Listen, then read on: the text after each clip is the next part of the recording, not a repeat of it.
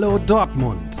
In unserer Reihe Ein Blick in die Zukunft sprechen wir mit Menschen, die uns etwas über Veränderungen in ihren Unternehmen erzählen können. Wir fragen, woher sie kommen und was sie gerade beschäftigt. Und wir wollen wissen, wie sich Fortschritt gestalten lässt und wie andere den Herausforderungen der Zukunft begegnen. Ein Blick in die Zukunft ist ein Format der Wirtschaftsförderung Dortmund.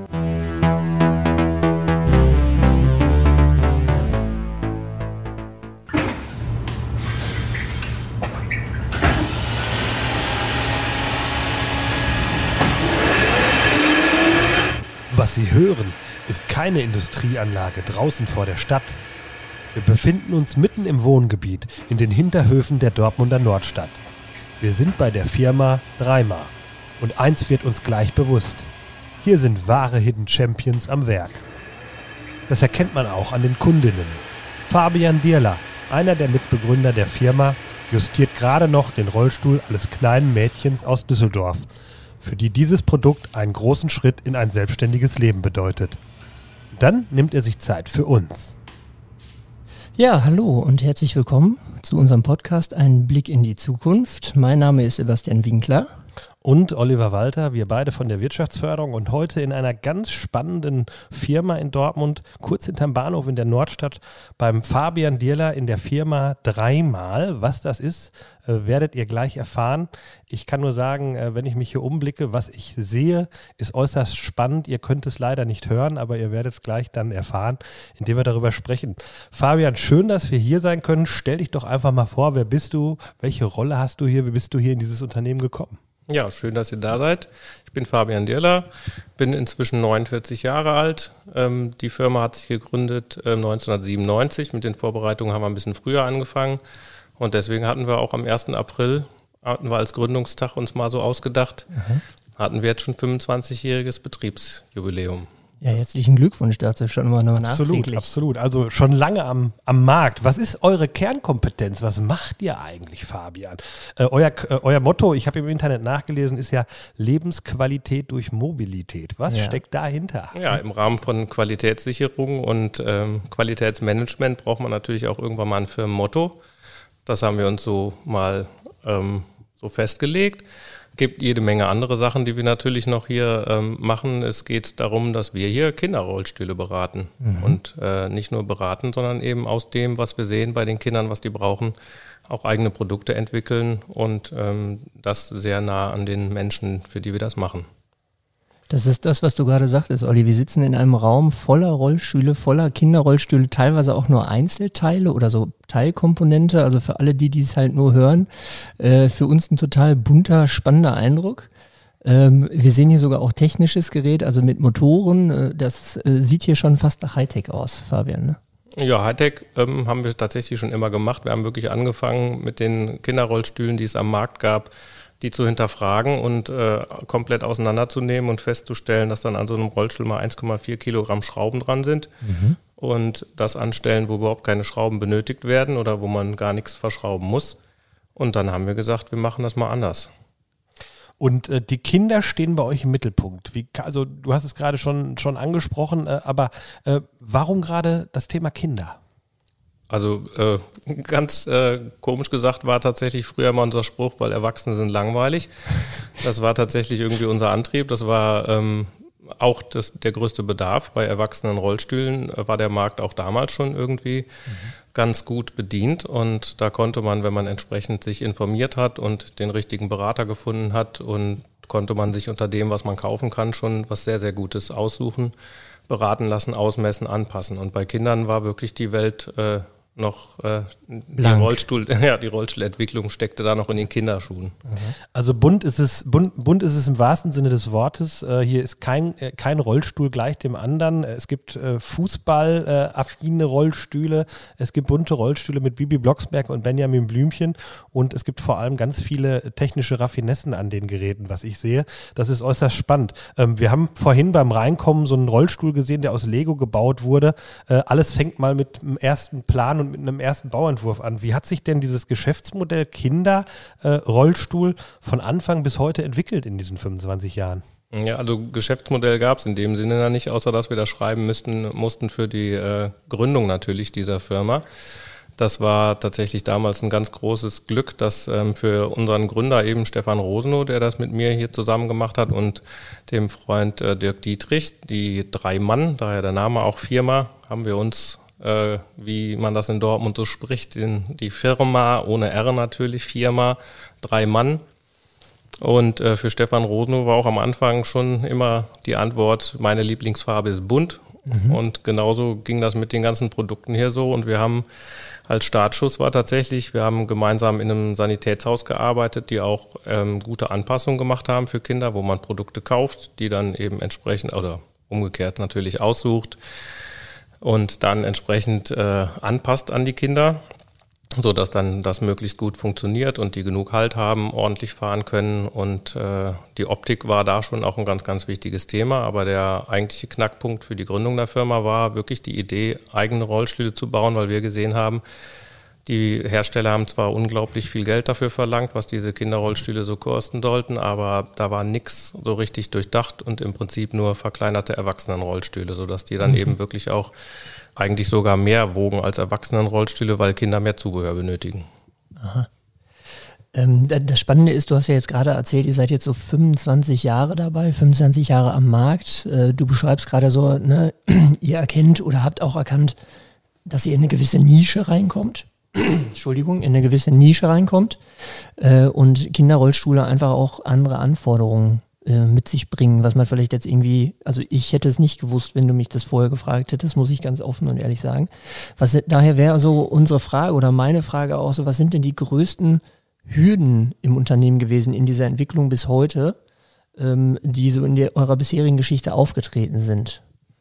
Ja, die größten kann man vielleicht gar nicht sagen. Größte Hürde ist tatsächlich wahrscheinlich heutzutage das äh, Fortbestehen des Unternehmens in den Zeiten, wo wirklich äh, vieles nicht einfacher wird. Das hat mit ganz vielen Bedingungen natürlich zu tun. Da war Corona nur ein kleiner Teil irgendwie davon.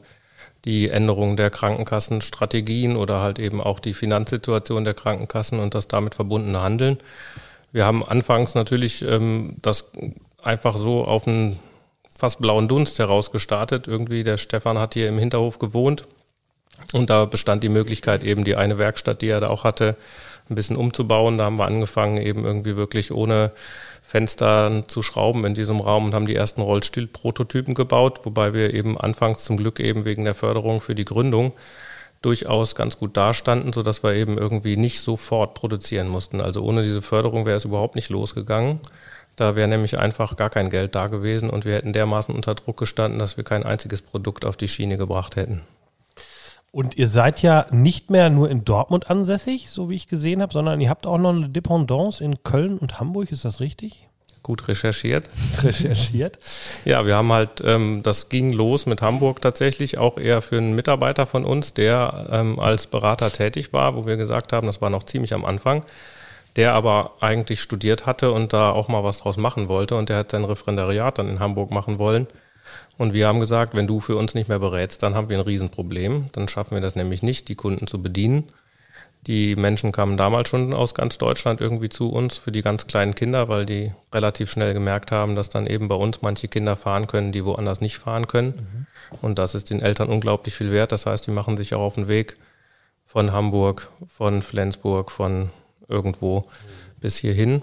Und da hatten wir dann eben den Kollegen, der da oben in Hamburg weitergemacht hat für uns. Das war für ihn okay, neben dem Referendariat eben noch, äh, auch wenn das nicht sehr viel war natürlich, aber dann beraten konnte. Erst aus der Wohnung heraus, dann hat er eine etwas größere Wohnung sich mieten können, wo wir dann ein, das Wohnzimmer sozusagen eben als Beratungsraum umfunktioniert hatten und dann auch wieder ein glücklicher Zufall, dass dann eben über private Kontakte, auch Kunden dann eben dazu kam, dass wir da wirklich auch in einem Hinterhof tatsächlich äh, eine Räumlichkeit anmieten konnten, in der wir dann in echt eine Beratung durchführen konnten mit einer kleinen Werkstatt für Mini-Reparaturarbeiten. Und da ist dann Hamburg zustande gekommen, Köln dann für die anderen Kollegen, die aus Köln kommen, durchaus auch noch genau aus dem Antrieb heraus erstmal und natürlich auch, dass wir da den Kunden ein bisschen entgegenkommen konnten ist beides irgendwie ein relativ großer Bereich, wo viele Kunden von uns eben auch sind. Jetzt hattest du gerade gesagt, in echt. Äh, das, das provoziert bei mir so ein bisschen oder ruft diese Frage hervor. Ähm, sind ja ganz viele Trends, die sich auch immer irgendwie durchsetzen und sei es nur äh, irgendwie Online-Beratungen, Beratungsmöglichkeiten, irgendwie mit virtuellen Realitäten etc. Äh, daher die Frage mal so in deine Richtung, was, was ist denn auch hinsichtlich neuer Technologien ähm, äh, auch bei euch erkennbar? Habt ihr da irgendwie auch einen Zugang zu dem oder bekommt ihr das mit? Wirkt sich das auf euer Geschäftsmodell aus oder ist das eigentlich so, dass du sagen würdest, viele Sachen funktionieren, aber einiges auch erstmal so unmittelbar nicht?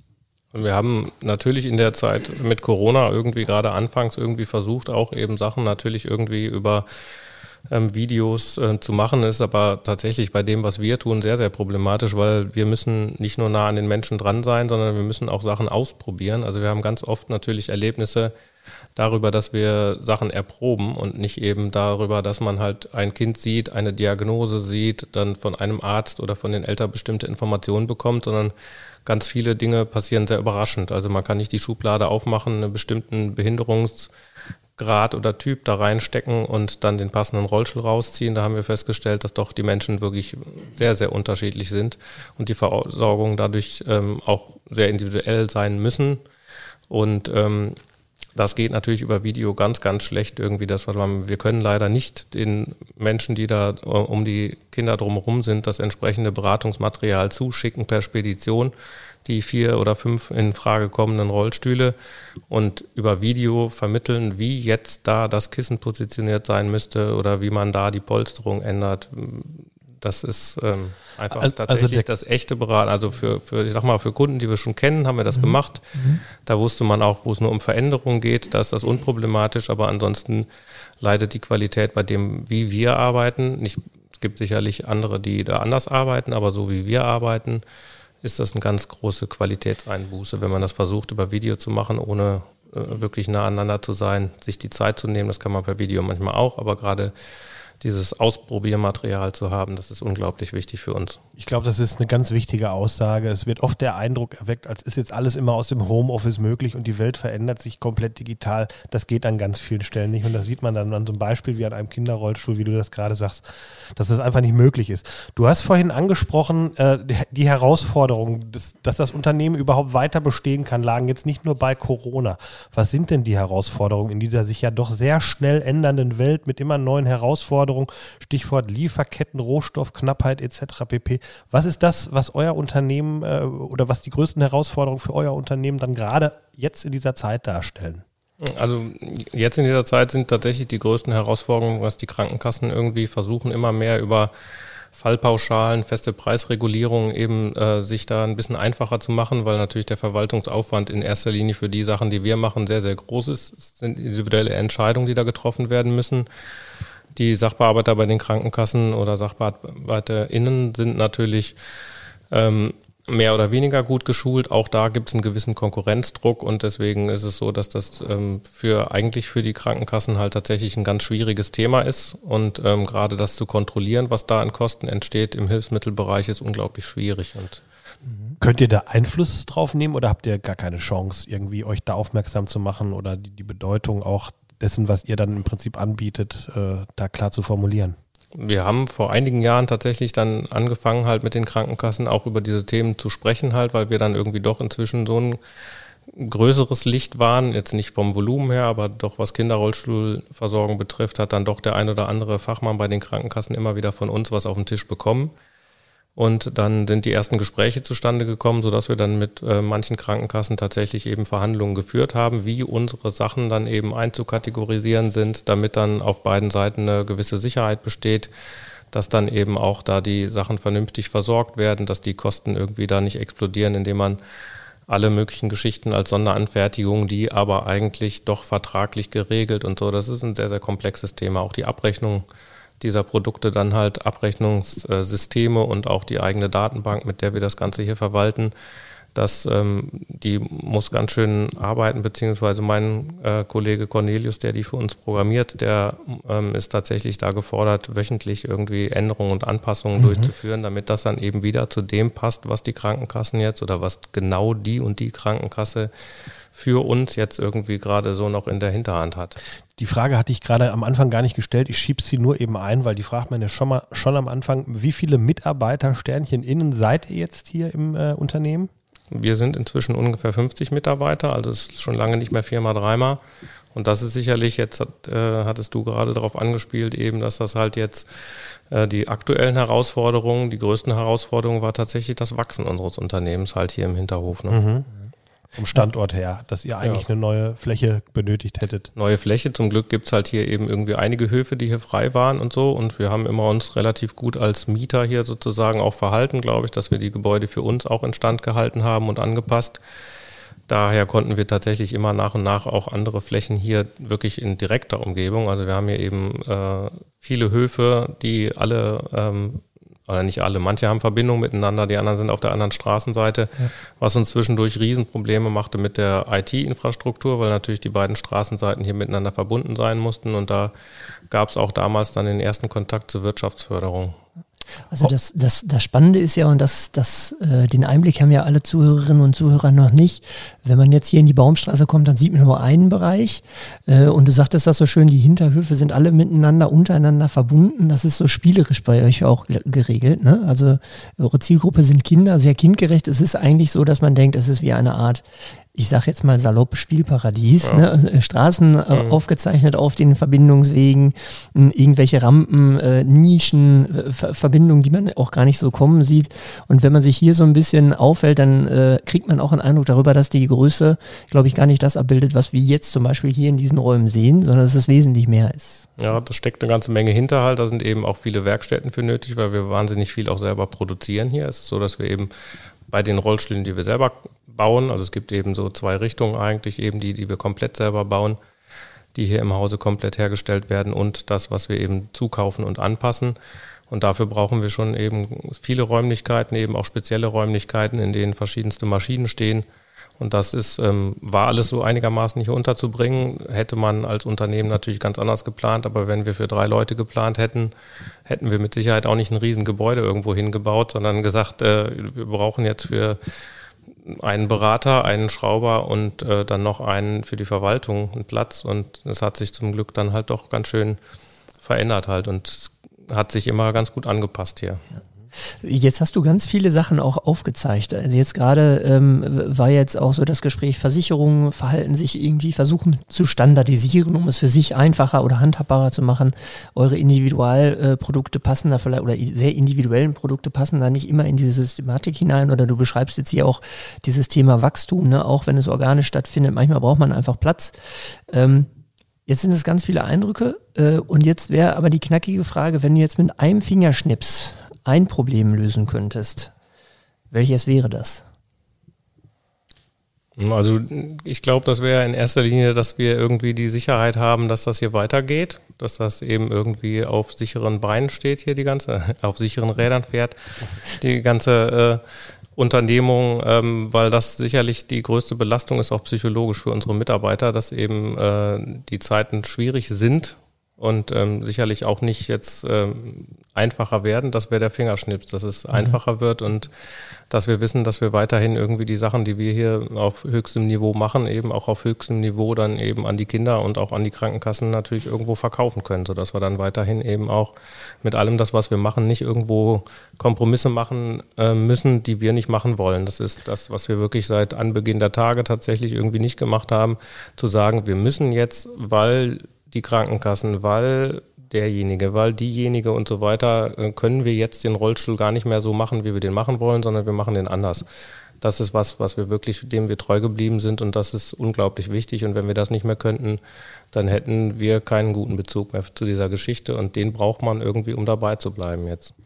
Jetzt blicken wir mal in die Zukunft. Ne? Jetzt verlassen wir mal das Hier und Jetzt und äh, hoffen, dass es positiv und gut weitergeht. Jetzt frage ich doch mal die Frage, wie sieht denn ein Rollstuhl für Kinder in 20 Jahren aus?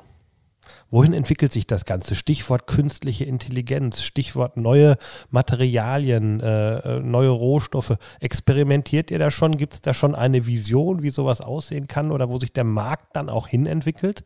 Ja, also mit dem Markt äh, ist eine Frage, ob das so viel zu tun hat. Der Markt ist wirklich sehr, sehr klein. Also wir sind tatsächlich immer noch, es gibt viele Unternehmen, die irgendwie ihre Produkte auch stark verbessert haben, die wirklich auch ähm, Sachen von uns eben irgendwie auch mal kopiert haben, wo wir gar nicht böse drüber waren, weil es hier uns darum geht, dass eben möglichst viele Kinder gute Rollstühle bekommen.